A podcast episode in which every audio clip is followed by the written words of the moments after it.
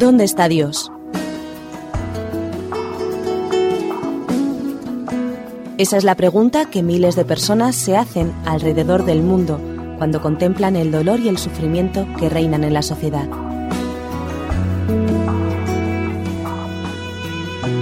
¿Dónde está Dios?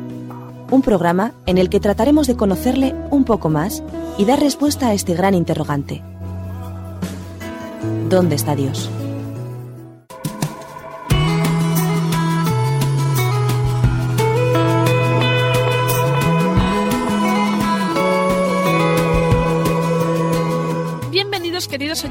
Al programa ¿Dónde está Dios?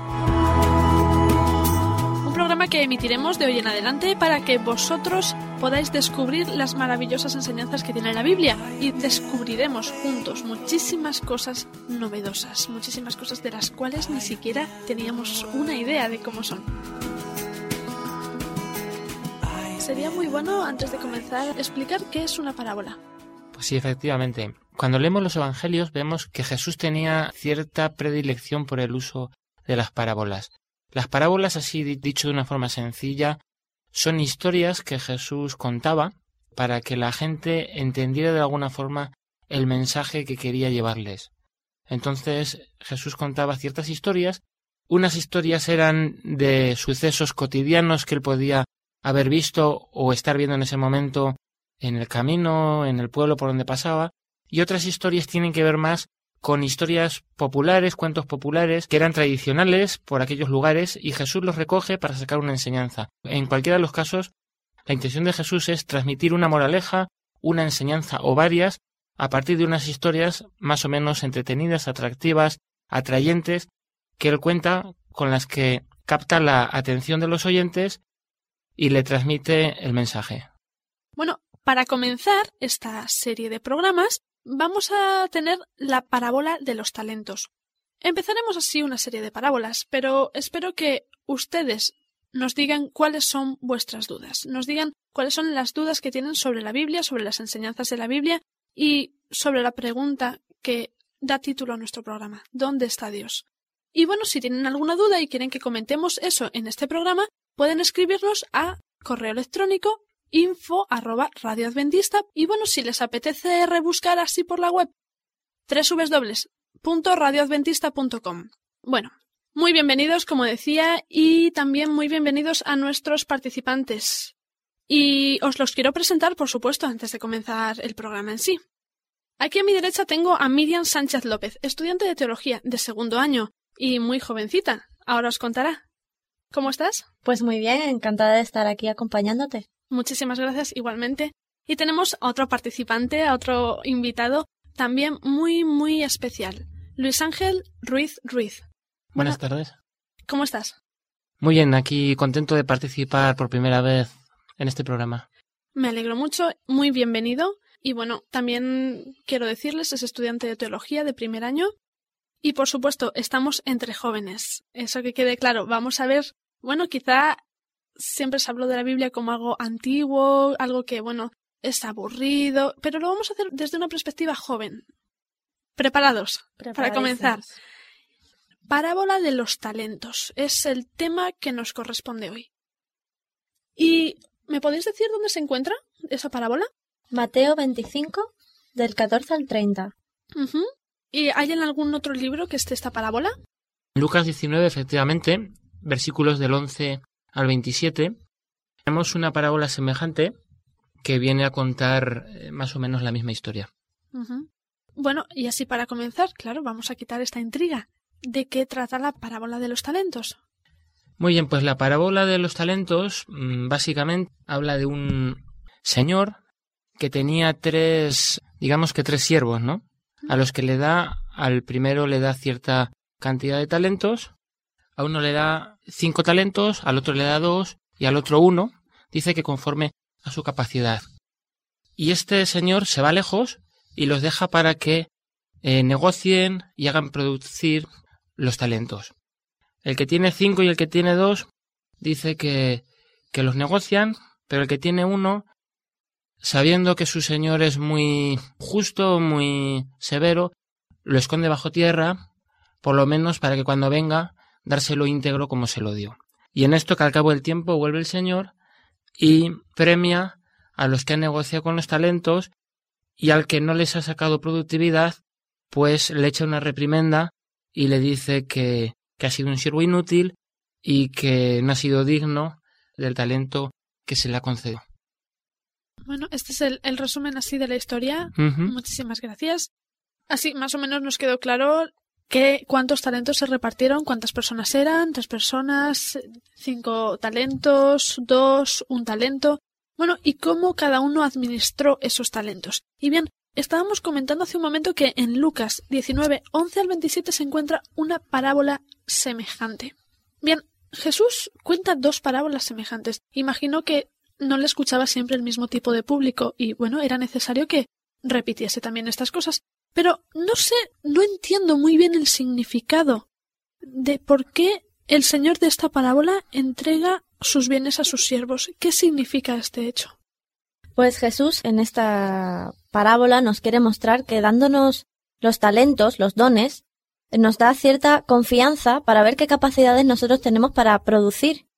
Porque si tú tienes algo, es para que eso tenga rendimiento, para que tenga productividad. Entonces, ¿nos estás queriendo decir que el Señor de esta parábola es Jesús? Jesús mismo. Bueno, si quiere, esto lo podemos comentar más adelante. Seguiremos un poco investigando lo que es la parábola en sí. Decimos, bueno, el Señor tiene una confianza bastante amplia, bastante grande en sus siervos. Y ahora yo me pregunto, bueno, tiene una confianza muy grande, pero ¿por qué hace esa dis- distinción? La diferencia en el reparto, ¿no podría haber hecho partes iguales? Bueno, efectivamente, eh, vemos cómo a cada uno de los tres siervos no le da lo mismo. Le da, dice el texto bíblico, conforme a sus capacidades, ¿no? Y conforme a sus capacidades es que el Señor de esta parábola esperaba el rendimiento. El problema es que uno de los tres personajes no trabaja conforme a sus capacidades. Y ahí vemos la diferencia entre, entre los tres siervos, ¿no? En realidad hay una diferencia que los divide en dos. Los dos primeros que producen, hacen producir sus talentos, y el último que no los hace producir. Así que conforme a sus capacidades. Y ahora, en la vida real, ¿a qué tipo de capacidades se puede estar refiriendo? Quizá esto radica en el principio de que Dios nunca te va a dar más de lo que tú necesites, en el sentido tanto bueno como malo.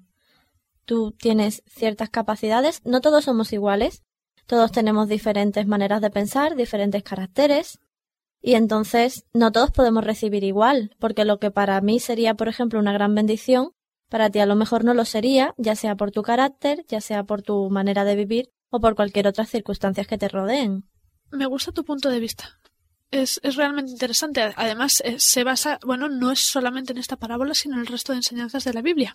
Entonces, estamos viendo la diferencia del reparto, la actitud de los siervos, porque también ellos, claro que tienen diferentes caracteres, pero como nos comentaba antes Luis Ángel, los tres tienen diferentes caracteres, pero dos actúan de la misma manera.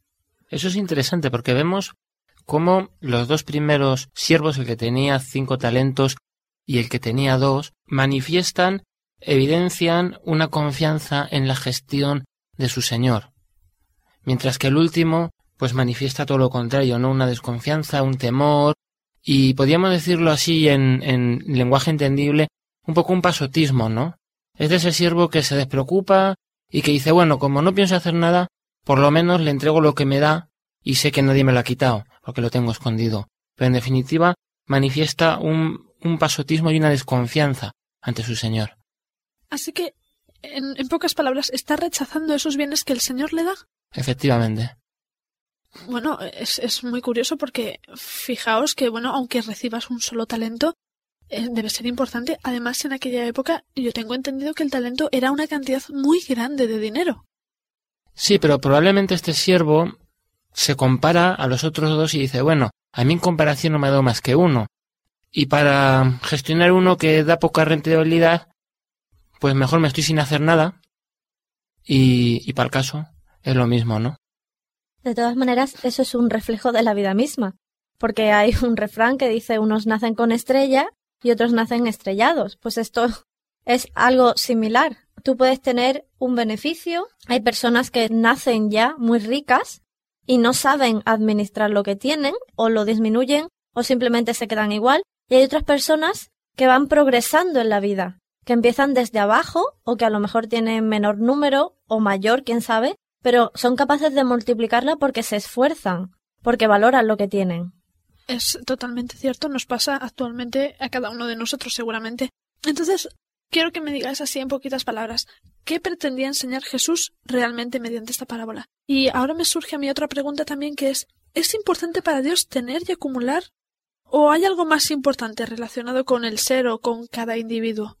Bueno, en realidad lo que vemos en esta parábola por el trato del, Señor a los siervos es que no es tan importante cuánto tenemos, sino cómo lo usamos. Porque aquí la reprimenda viene por el siervo o hacia el siervo que no ha hecho producir su talento. Porque a los otros dos no se les dice has producido más que el otro o menos o podías haber producido más. No, el Señor entiende que ha producido de acuerdo a sus capacidades.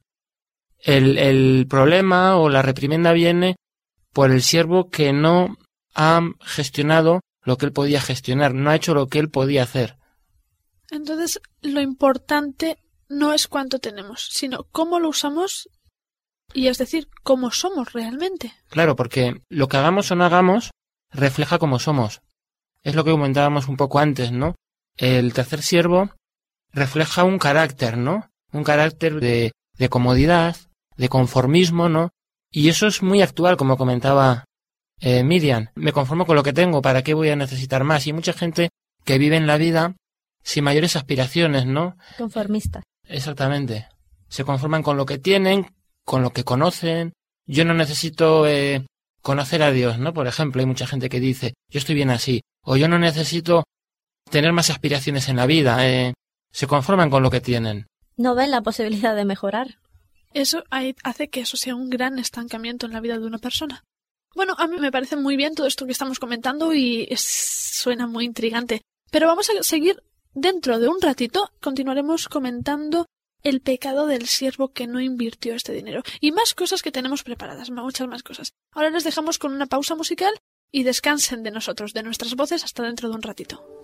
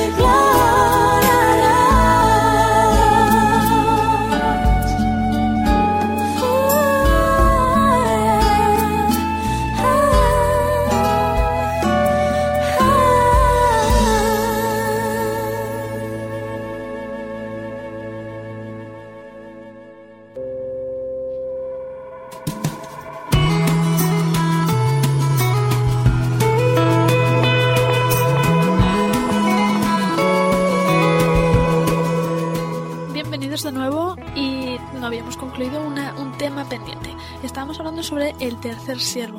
El tercer siervo que fue, digamos, el que se llevó toda la regañina. El que, en pocas palabras, el que pecó. Hay que hablarlo claro, digámoslo claro. Y que no invirtió el talento de su señor. Entonces, ¿en qué consistió exactamente este pecado? Bueno, como estábamos viendo, em, el pecado de este siervo consistió básicamente en no hacer nada. Un poco, diríamos otra palabra, en eludir el compromiso de hacer algo. Es decir, normalmente pensamos que lo que hacemos tiene consecuencias y puede afectar a las personas que nos rodean, pero lo que dejamos de hacer también afecta, puede afectar y afecta en nuestro alrededor a las personas que nos rodean. Y este siervo concretamente, el pecado que cometió por el que se le regaña es por no hacer nada, por eludir el compromiso de hacer algo de lo que podía hacer. No se lo pidió más de lo que podía hacer, sino simplemente lo que estaba en su mano, y él no lo hizo. Entonces, ¿cuál fue la intención del señor de la parábola? ¿Con qué propósito pues entregó sus bienes? Sabemos que tenía una gran confianza, pero imagino que haya un propósito más allá. Hombre, hay dos propósitos. El primero es incrementar los bienes, ya sea que lo podamos aplicar en el sentido material como en el sentido de tu persona. Bienes me refiero a dones, a prosperidad en el carácter de la persona.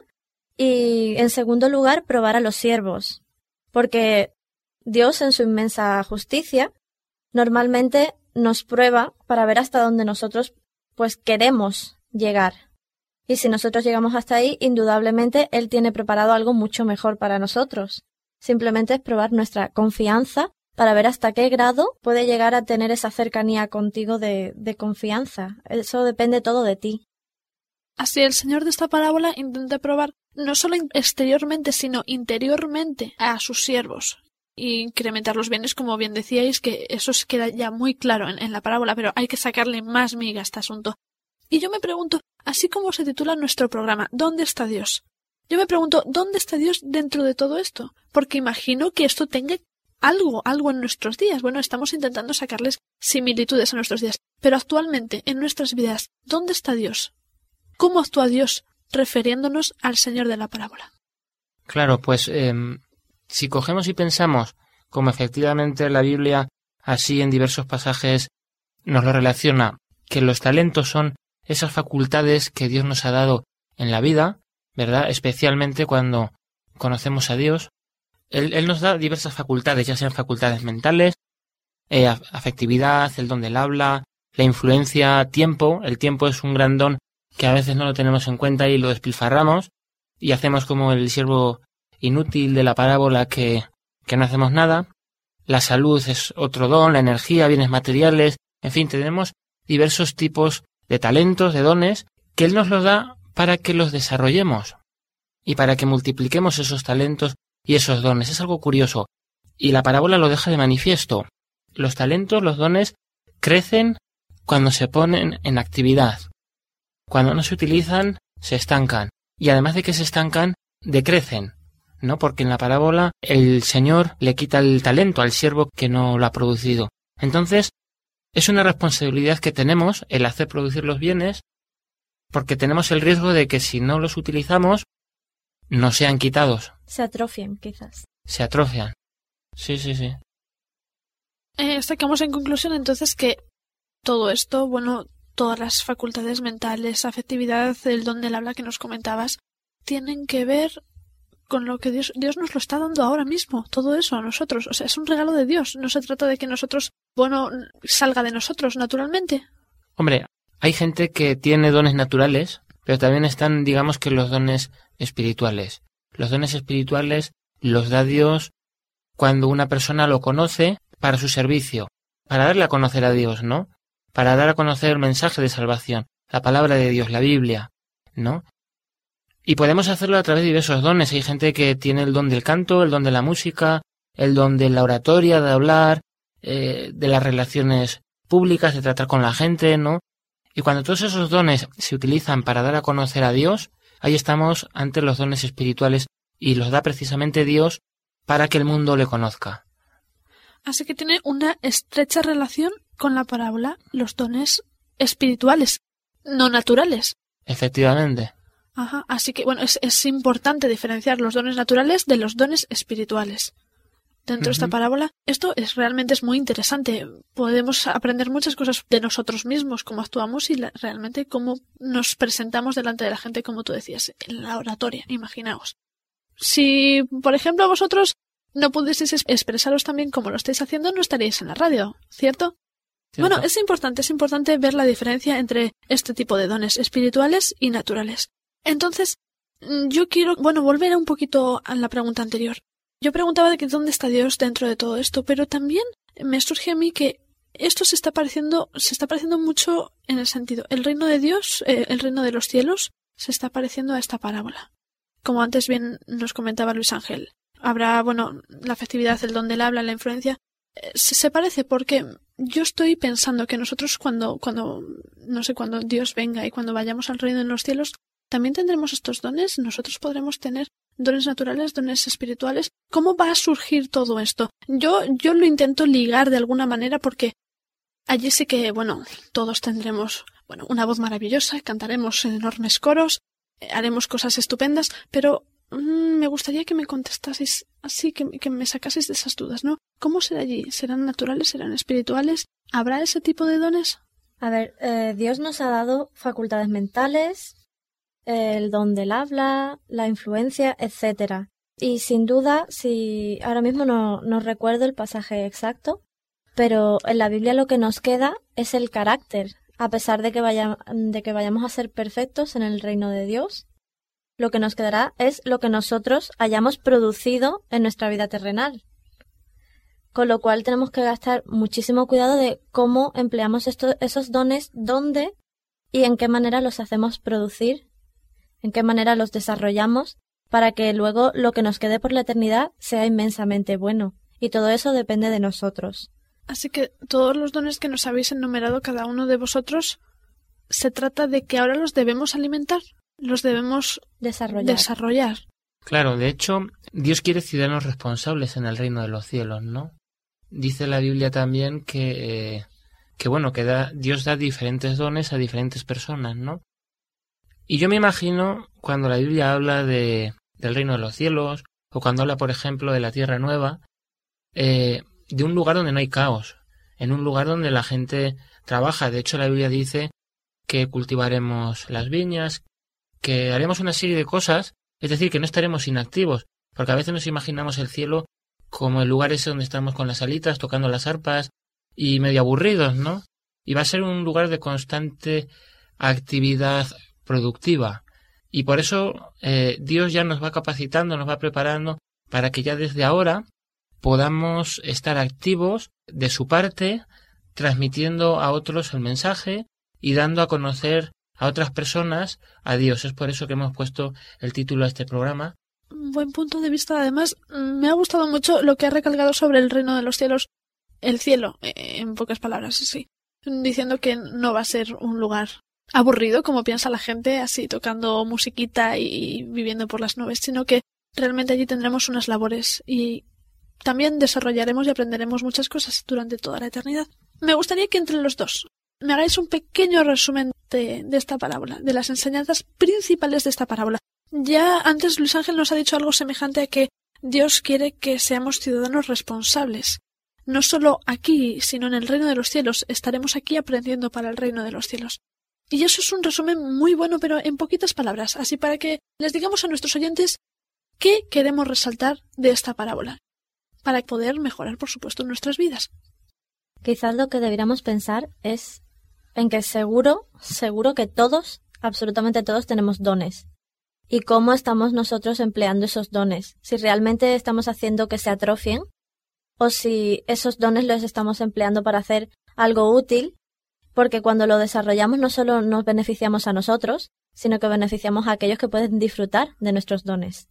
Claro, y hay mucha gente que puede verse ayudada, beneficiada por lo que nosotros podamos hacer, podamos, podamos decir, ¿no? Y a veces no le damos importancia a los dones que Dios nos ha dado. Nos parecen, claro, como los llevamos con nosotros, nos parecen algo habitual como la zapatilla que llevamos o el pelo que tenemos, ¿no? Y, y, pasamos un poco de ellos a veces como, como este siervo de la parábola, ¿no? Pero si los ponemos en práctica, que es a lo que nos motiva la parábola los talentos, a trabajar esos dones, a utilizarlos en favor de otros, ¿verdad? Pues los primeros que nos sentimos contentos y beneficiados somos nosotros, y después también hacemos que otras personas puedan sentirse beneficiadas por eso que Dios va haciendo a través nuestro, ¿no? Muchísimas gracias. Me ha encantado este pequeño resumen, me ha encantado la conclusión que estamos haciendo de este programa. Y así que, queridos oyentes, Acuérdense lo que han dicho nuestros invitados y lo que dice la Biblia. Piensen en aquellos dones que ustedes tienen y en lo bueno que puede ser para ustedes utilizarlos y los beneficios que pueden tener no solo los oyentes, sino las personas que viven a vuestro alrededor. Muchísimas gracias por estar aquí. Ha sido un placer y bueno, me ha encantado compartir estos momentos y sacarle miga a esta parábola de los talentos. Muchísimas gracias queridos oyentes y espero que nos vuelvan a escuchar. Pronto estaremos aquí de vuelta. Buena semana.